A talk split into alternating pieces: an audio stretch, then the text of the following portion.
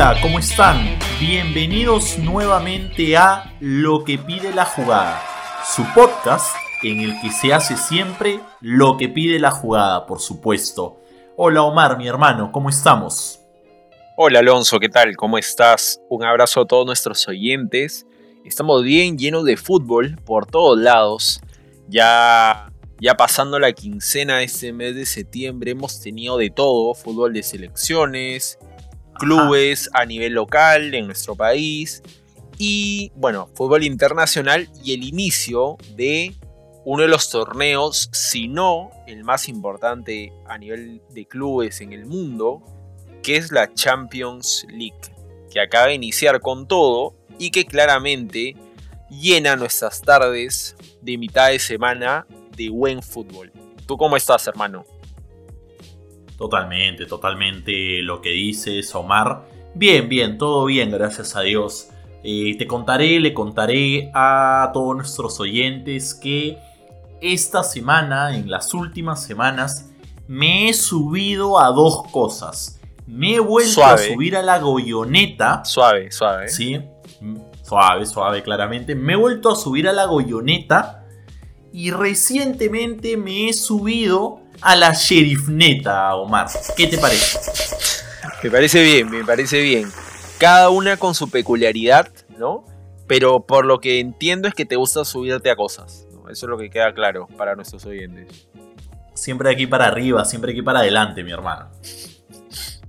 Qué bueno, hermano. Pero, pero nada, entonces, lo que pide la jugada el día de hoy es justamente hablar de lo que ya comentábamos, ¿no? Primero, el fútbol de selecciones, ¿no?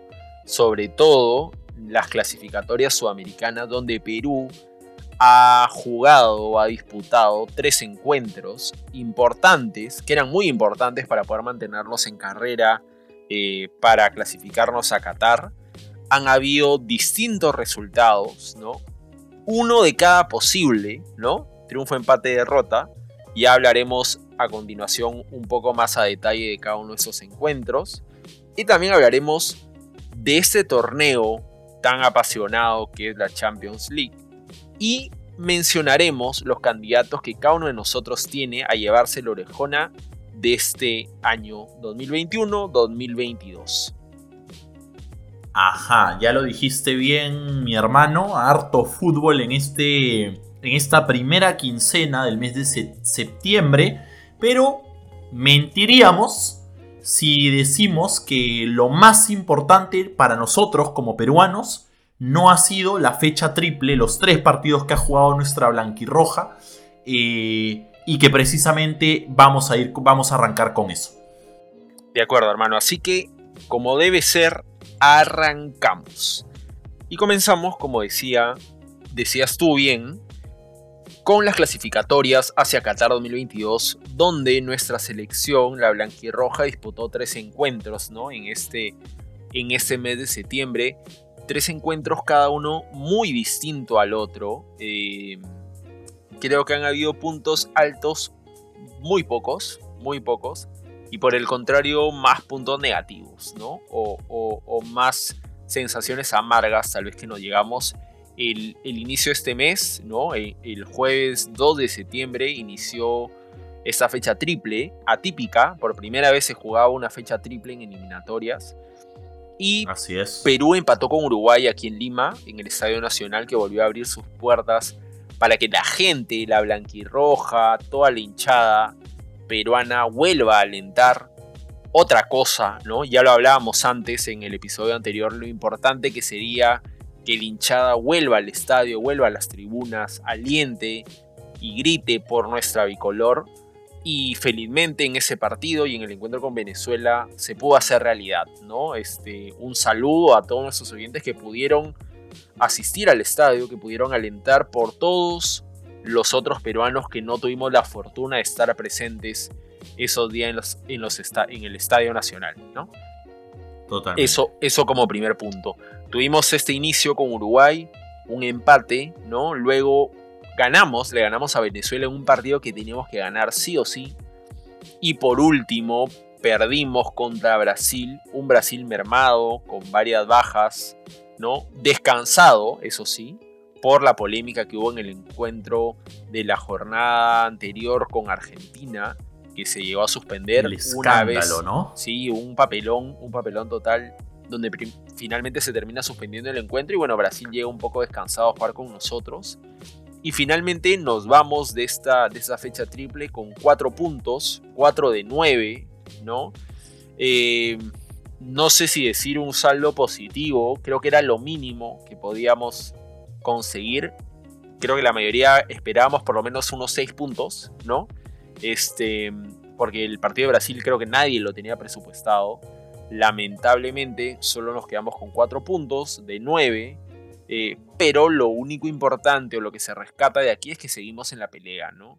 Eh, los que están más arriba se alejan, ¿no? En estos momentos Perú se encuentra en la séptima casilla de 10, ¿no? Un punto por encima de Chile, que es octavo, dos por encima de Bolivia y cuatro por encima de Venezuela, que es el colero ¿no? de estas eliminatorias.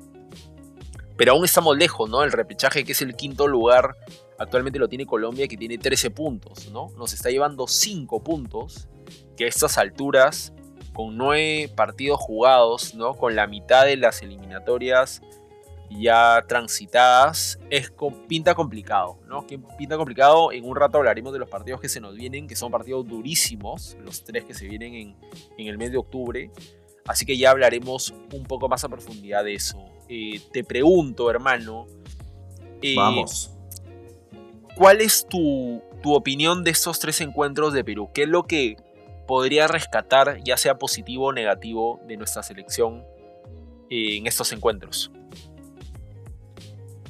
Bien, bien hermano. De hecho, a ver, lo, creo que lo, dijiste tú, es, es medio duro aceptarlo, pero que hay pocos puntos por, positivos por rescatar. ¿no? Creo que la idea tampoco es eh, dramatizar o... Claro, dramatizar, exagerar, exagerar, las, exagerar las cosas. Sumamos de local, finalmente. No los seis puntos, que éramos lo, que, creo que era lo que teníamos que sumar, era lo ideal, ¿no? Eh, pero sumamos de local, sumamos cuatro, que como bien decías, lo mínimo, lo mínimo que, que lo mínimo que, debía, que debíamos sumar considerando eh, diversas variables como nuestra situación en la tabla antes de, de iniciar esta fecha triple, los rivales que, que nos iba a tocar enfrentar, un Uruguay que siempre es complicado, pero que es rival directo y al cual de local hay que ganarle si quieres ir al Mundial, y que encima llegaba a Lima sin, sin sus dos principales estrellas, sin sus dos principales jugadores estrellas, ¿no? Y bueno, eh, en segundo lugar, Venezuela, que eh, ni a Venezuela, ni a Bolivia, ni a nadie hay que mirar por encima del hombro eh, así como nosotros debemos exigir que nadie nos mire por encima del hombro, pero de igual manera, el concepto dice que a Venezuela es un rival al que le tienes que ganar de local si quieres ir al Mundial. Entonces, en resumen, eh, teníamos que sumar de local y lo hicimos. Ese me parece el principal punto alto, el principal punto a rescatar. Eh, y, de cachete te, te suelto un comentario que es que contra Uruguay incluso la sacamos barata. Porque en esa última jugada del partido con los charrúas nos pudimos haber quedado sin nada, con cero puntos en esa, en esa primera fecha, si ese remate, si ese remate del jugador charrúa eh, no se estrellaba en el, se estrelló en el travesaño finalmente, ¿no? Si ingresaba, hubiese sido muy, muy, un sabor muy, muy amargo que, que nos hubiésemos quedado con las manos vacías eh, en, ese, en ese partido. Así que, así que pues bueno, eh, y, bueno, eh, igual que tú, me parece que un punto alto un punto positivo, ¿no? También a rescatar de esta fecha triple fue el regreso de, de la hinchada a, a, los estadios. De verdad que sentí envidia, envidia sana, como se dice, ¿no? De no poder estar ahí, pero pero contento de que, de que nuestra blanquirroja, ¿no? nuestra selección a la que tanto queremos, pues nuevamente se haya reencontrado con, el pueblo, ¿no? Con, la hinchada. Así que, así que pues bueno, eso. Eh, no sé si tú tienes, eh, no sé si tú al igual que yo crees que eh, en cierto modo la sacamos barata contra Uruguay, que, que, que, nos pudimos haber quedado sin nada en la última. ¿cómo, ¿Cómo la ves, mi hermano? Bien, mira, yo creo que, o sea, el, si nos enfocamos en, el, en los puntos primero, digamos que Perú no, no le ha ido tan mal. Recordemos que hasta la fecha 5 bueno, los primeros cinco partidos jugados que teníamos en eliminatorias, ese quinto partido fue contra Colombia, el que perdimos 3-0 de local. Habíamos sumado un, punto. Un punto una, locura. de 15. ¿No? Un punto de 15. Y desde ese momento que todos dijimos, oye, ya, tenemos que reaccionar, de ahí viene el partido con Ecuador y estos tres de esta fecha triple, hemos hecho 7 de 12. No es lo ideal, no era lo que tal vez todos pensábamos obtener más puntos, pero si lo haces como un balance general, me parece que el equipo peruano ha tenido una reacción. Sin duda ha tenido una reacción. Eh, la Copa América ayudó en eso, en sumar a algunos jugadores que hoy se están consolidando. Justamente los dos más destacados, a mi parecer, en esta fecha triple, que son Marcos López y Callens, son jugadores que se ganan su puesto y su titularato en la Copa América, ¿no? Entonces, si hay algo por rescatar de ese torneo, que, llegamos a estar en el cuarto lugar prácticamente, ¿no? Porque perdimos ese tercer partido por el tercer lugar. Es, sí, la medalla de, de cobre. Exacto, ¿no? Es consolidar jugadores o alternativas para las eliminatorias. Y ya se está viendo que las hay con esos dos jugadores, ¿no? Peña tal vez se puede haber sumado aquí, pero eh, por lesión no, no, no pudo completar la, la fecha triple. Entonces, en cuanto a puntos, Creo que ha habido una mejora, eso sí, sin duda. Eh, pero en cuanto al juego. Incluso, permíteme, permíteme hacer un comentario, hermano. Incluso eh, antes del partido de Brasil, si queremos, si queremos ver el, el vaso medio lleno, ¿no? O aún más, un poquito más lleno. Antes del partido de Brasil, no eran 7 de 2, eran 7 de 9. Exacto. Aún mejor. ¿Y por qué digo esto? Porque como bien decías tú hace un rato, ¿no? el partido con Brasil de visita no es un partido que lo vayas a regalar, ¿no?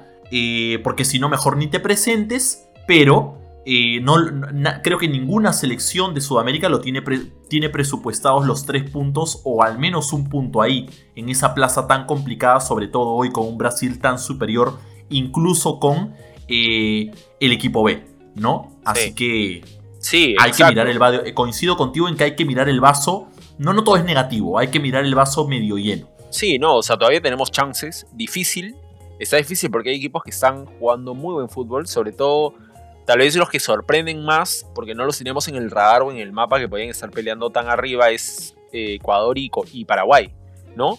Creo que a Brasil, Argentina, Uruguay, Colombia, todos los teníamos como los cuatro fijos, o, que probablemente iban a, ganar sus cupos para, para el siguiente mundial pero Ecuador y Paraguay están haciendo una excelente campaña y esos son los dos rivales a vencer, ¿no?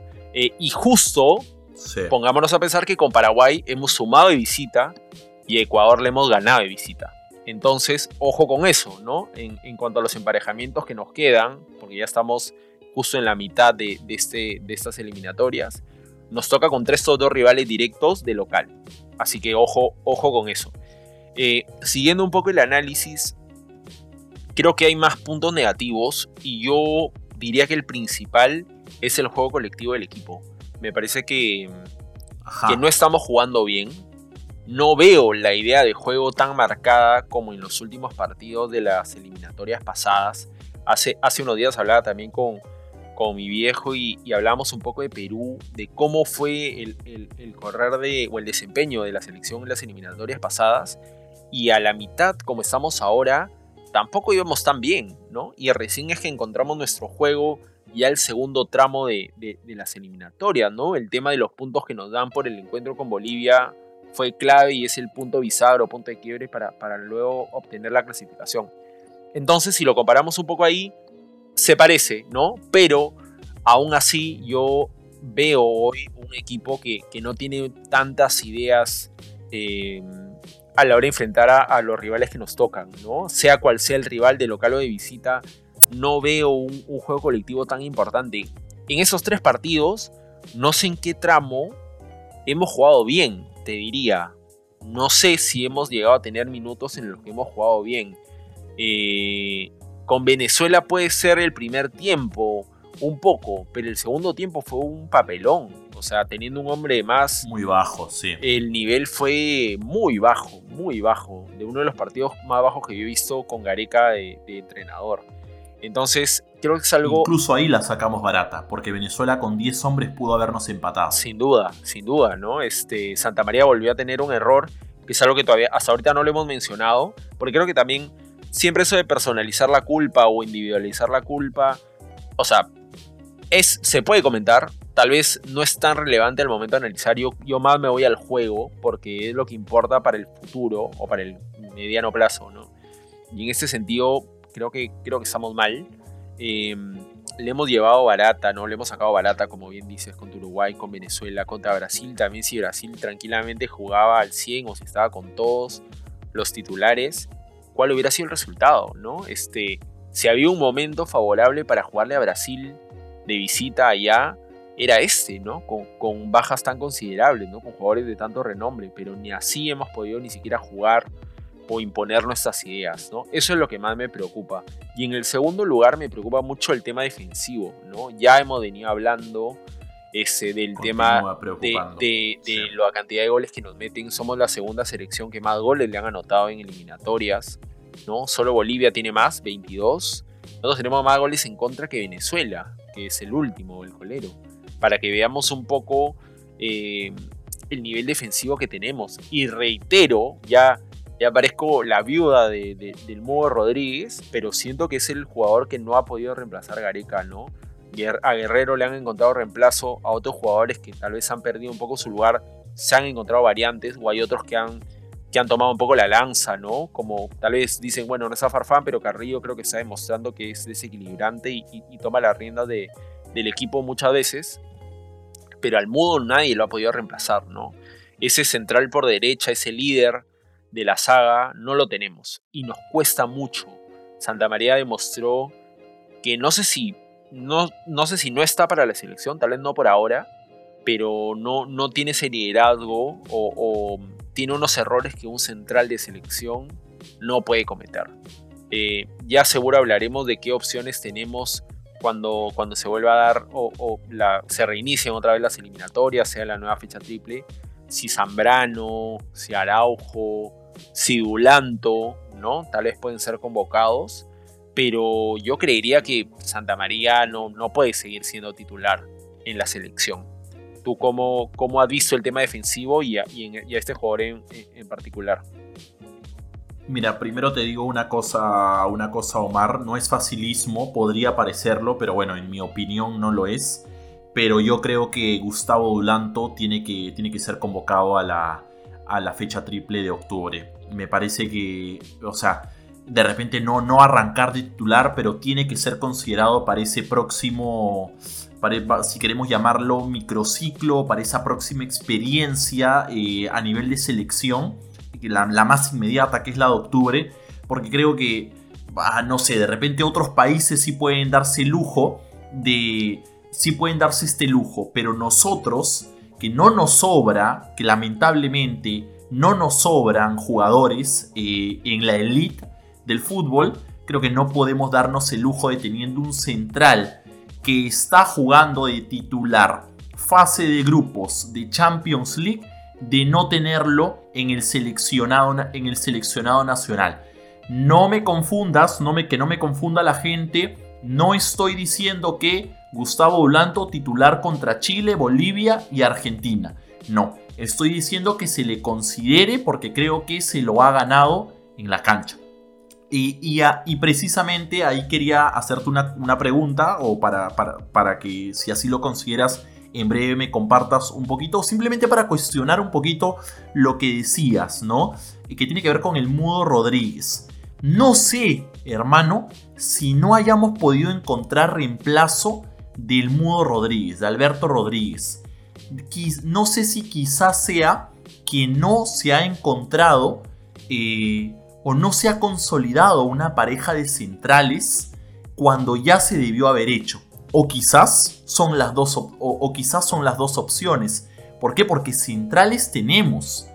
Tenemos centrales del torneo local, Ramos, que aún sigue gozando de la confianza del Tigre, pero también tenemos centrales eh, afuera, en, en, el, en nuestro continente y en Europa también, ¿no? Tenemos un central eh, jugando en Boca, si bien ya no es titular, eh, pero, está, pero al fin y al cabo está en Boca, ¿no? Y bueno, por el tema de su juego, de su juego brusco, ¿no? Eh, Gareca por el, no, no, lo ha convocado para, para, esta. No lo ha convocado recientemente. Ok. decisión de Gareca. Se le respeta. Tenemos otros centrales. O sea, no es que no hay opciones. Está Abraham que si bien no está jugando de, titular en el, Granada, ojalá pronto eh, goce de minutos eh, y, creo que todos deseamos que finalmente se termine consolidando en la saga titular del equipo español. Eh, tenemos Araujo, que si bien la temporada pasada con Peña descendió con el Emen, ¿no? ya volvió a jugar en la segunda división de la liga holandesa y podríamos mencionar algunos otros, ¿no? ahorita quien, quien quienes están, han sido titulares en la última fecha triple, Santa María y Callens. Callens, Callens uno de los puntos más altos del equipo. Entonces, opciones tenemos, ¿no? No creo, o sea, la realidad indica que nuestra línea más baja es la defensiva, pero creo que ahí hay bastante chamba de Gareca y del comando técnico para, para corregir eso de manera inmediata, porque no es que no ten, creo que no, no es que no tenemos los recursos para, para, para continuar así. Creo que sí los tenemos y, es lo un poco y, los recursos son los que acabo de mencionar, ¿no? Esos son nuestros recursos humanos para la línea, para la línea defensiva. Es algo que tenemos que corregir en lo inmediato. Ya no hay margen de error. Estamos, como bien dijiste, en la mitad de las clasificatorias y ya no hay que, no, que luego el partido con Chile, no, que luego el partido con Bolivia, eh, que no, que luego para, para, la, para la fecha doble de, de noviembre, no, es ahora es ahora. Y, y por último, eh, hablando de los puntos bajos, y tú hablabas del juego colectivo. Firmo, completamente. Pero hablemos también un poco de lo individual. Eh, y bueno, ya se mencionó lo de Anderson Santamaría, creo que eso ya todos lo sabemos. Pero luego me preocupó y me preocupa eh, algunas actuaciones de, otros jugadores bajas. Orejita Flores, por ejemplo, bajo en el primer partido. Eh, luego, incluso nuestra en nuestra primera línea de volantes, Yoshi Yotun y, Tapia, creo que no han sido sus mejores partidos con la, con la blanquirroja. Se les notó imprecisos por muchos momentos de los partidos. Eh, arriba, Guerrero que regresó, ¿no? Eh, claramente no está en su mejor momento y puntos bajos, puntos bajos que ojalá eh, tengan mejor performance en la fecha triple de octubre. Creo que eso todo, creo que eso lo deseamos tú, yo y todos, mi hermano.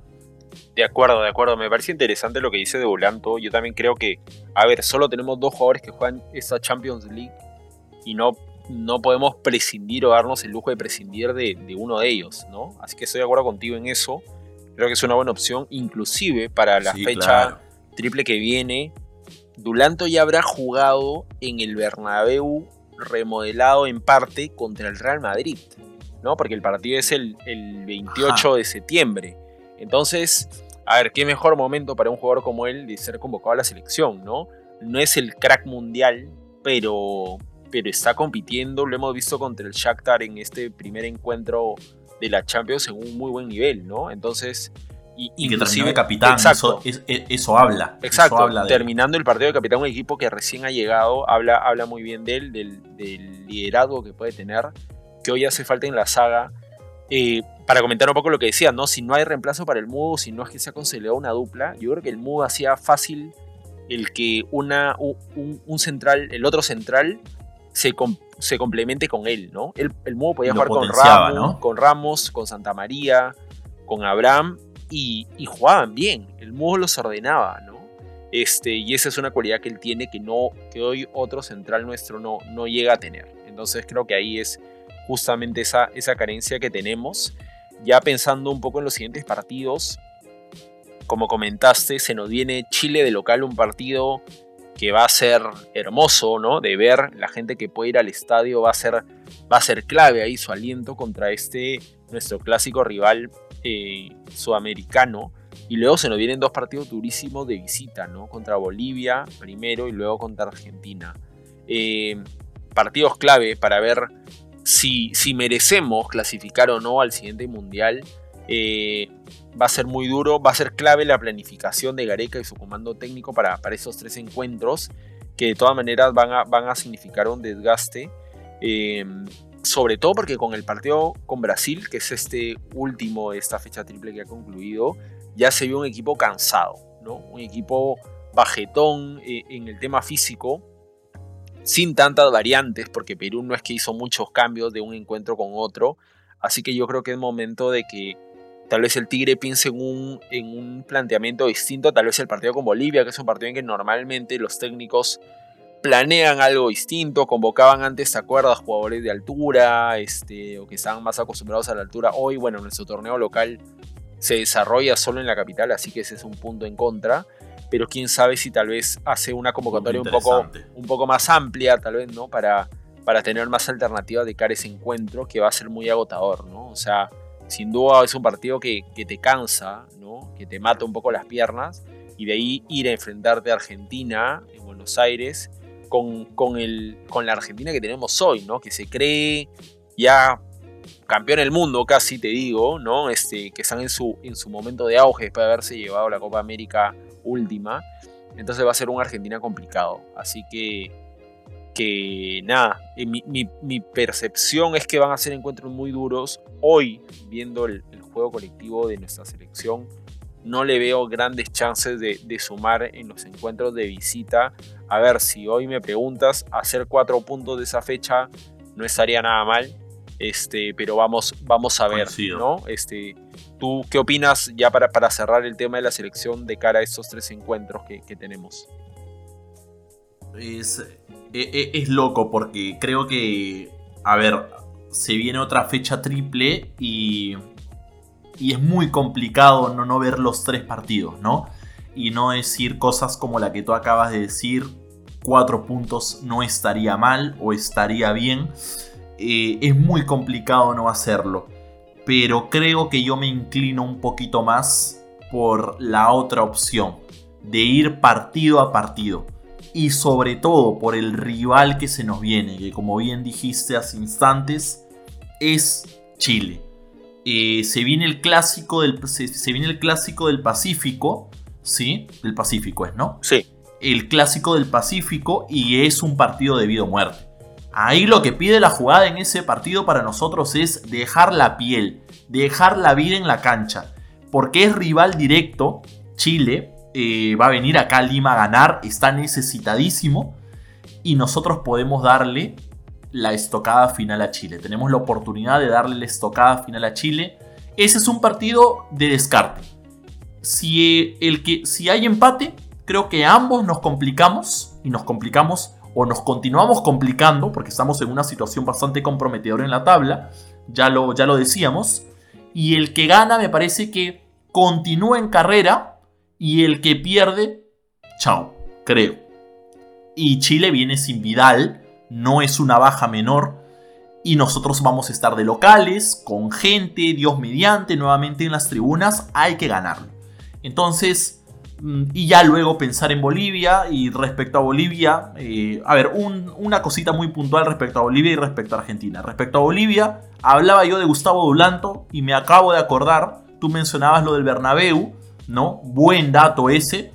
Y me hablando de estadios, me acordé del, del estadio Inca Garcilaso de la Vega. ¿Por qué? Porque si bien ahorita Dulanto está jugando en Europa, pero ha, jugó meses o años, me parece, o en el Real Garcilaso del Cusco. Entonces, experiencia jugando en altura tiene el buen Gustavo.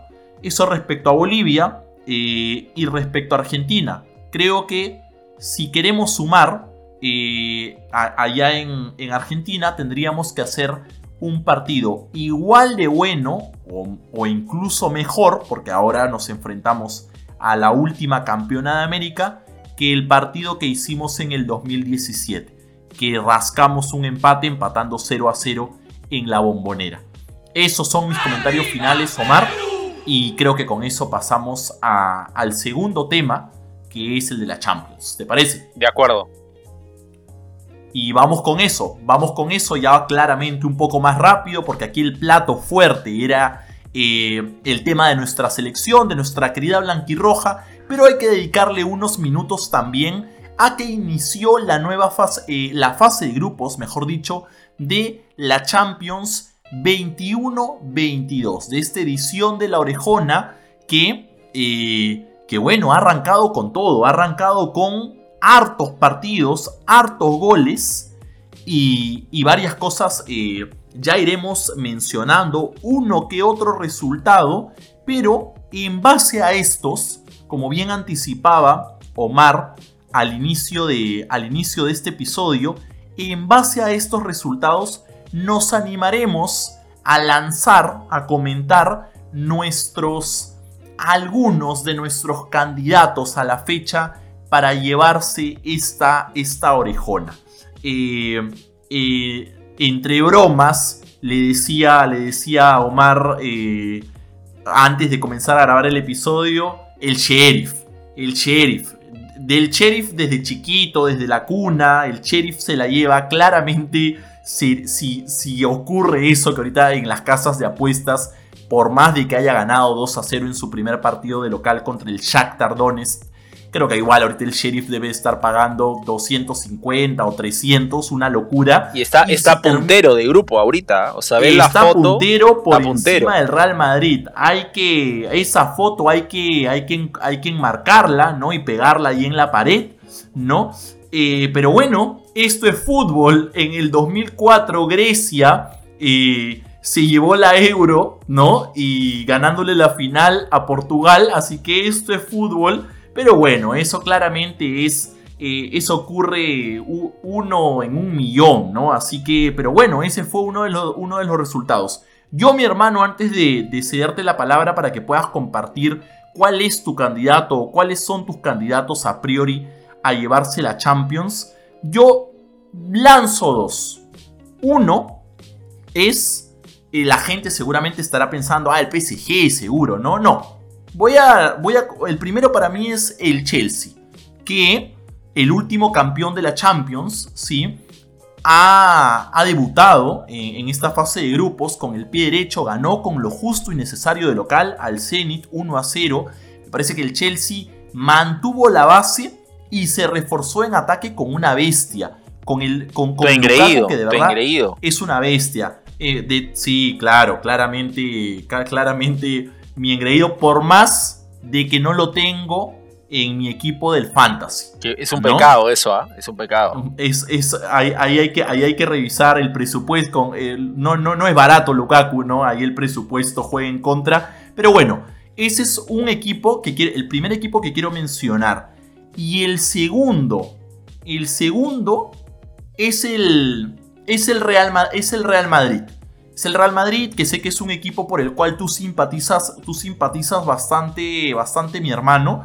Eh, no solo simpatizas, hincha del Real Madrid, ya seguramente tú comentarás un poquito más en breve, pero yo cuestionaba la que me parecía que el Real Madrid no se había reforzado como debía para, para afrontar esta nueva temporada y, eh, y creo que aún lo sostengo, ¿no? Creo que se debió reforzar mejor eh, sobre todo en la línea defensiva. Sin embargo, ha arrancado bien no solo, la, no solo, el torneo doméstico, no solo la Liga Española, sino también la Champions, con un 1 a 0, eh, manteniendo el 0 en su arco, si bien tuvo varias opciones el Inter de Milán, ¿sí?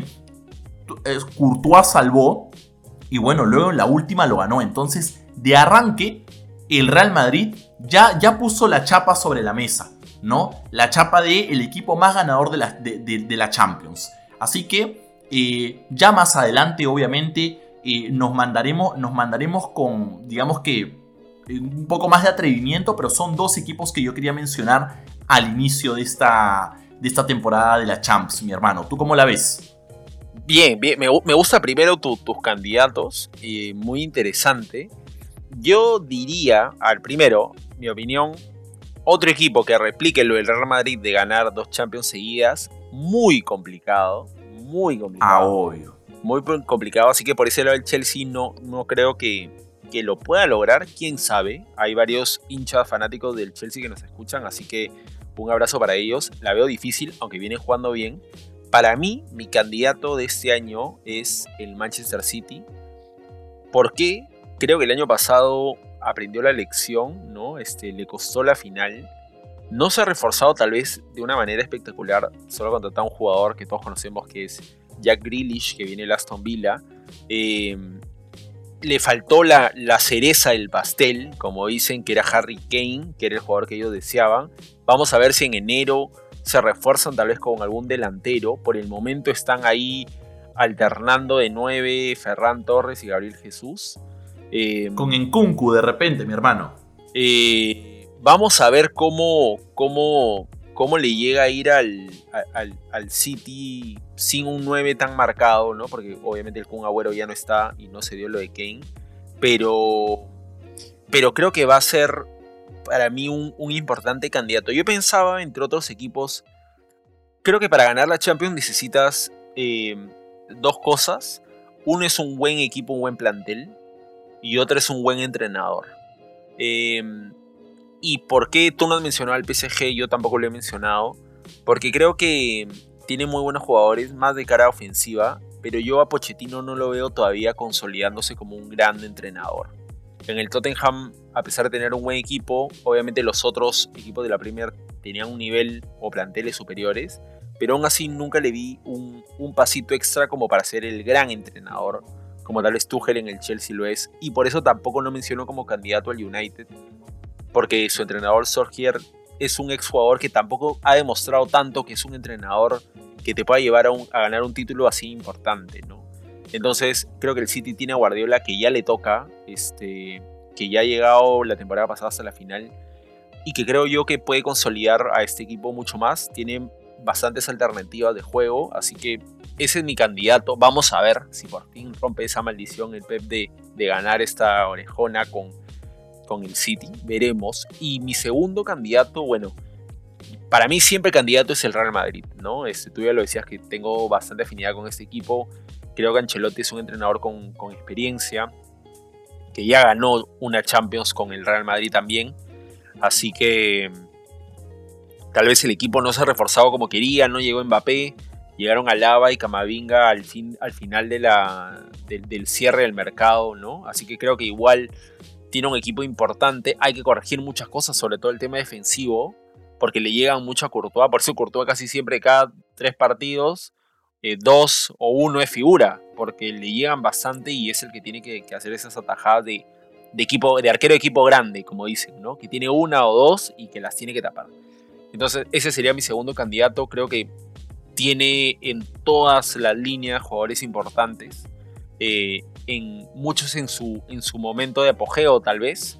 Eh, a pesar de la edad que puedan tener, así que creo que va a ser un candidato interesante. Si me das uno más, te podrían lanzar el Bayern. Vamos a ver cómo Nilesman termina de, de, armar el, el, equipo contra el Barcelona, que medio que jugó caminando y le metió tres pepas, ¿no? Entonces vamos a ver cómo le va en la Bundesliga comenzó ahí, ya poco a poco ha, comenzado a agarrar este, viada para, para demostrar que es el, candidato principal a, volver a ganar la Bundesliga, ¿no? El fin de semana contra el Leipzig, que era el principal rival, lo que aparentaba ser el principal rival, lo pasó por encima. Se lo comió. Entonces, este, vamos a ver, vamos a ver, creo que estos serían mis, candidatos por ahora. Igual la Champions es larga, ahorita vamos a ver toda la fase de grupo, vamos a ver cómo van desempeñándose los equipos.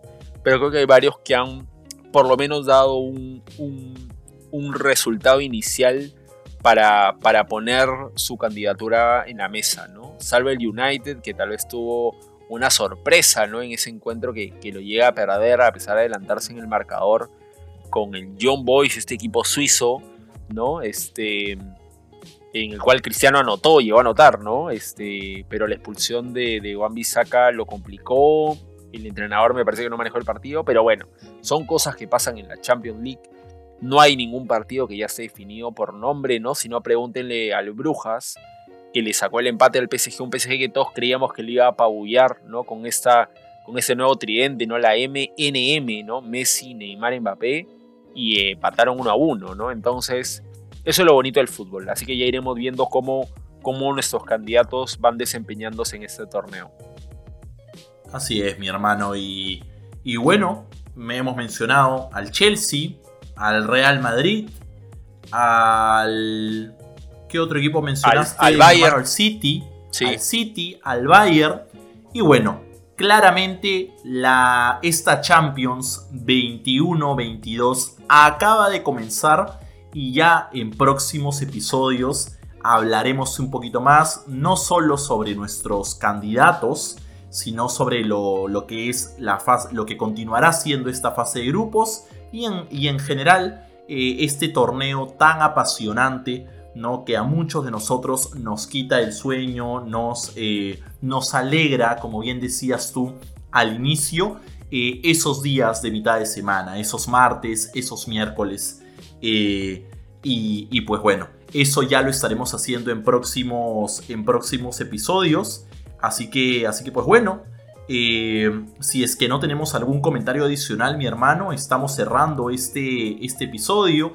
Esperando que por supuesto les haya, les haya gustado, ¿no? Y, y, que estén atentos. Recomendarles que estén atentos y que si aún no lo han hecho, le den seguir a nuestra cuenta en Spotify, donde nos encuentran como lo que pide la jugada. ¿Para qué? Para que sean los primeros en escuchar los nuevos episodios que se vienen.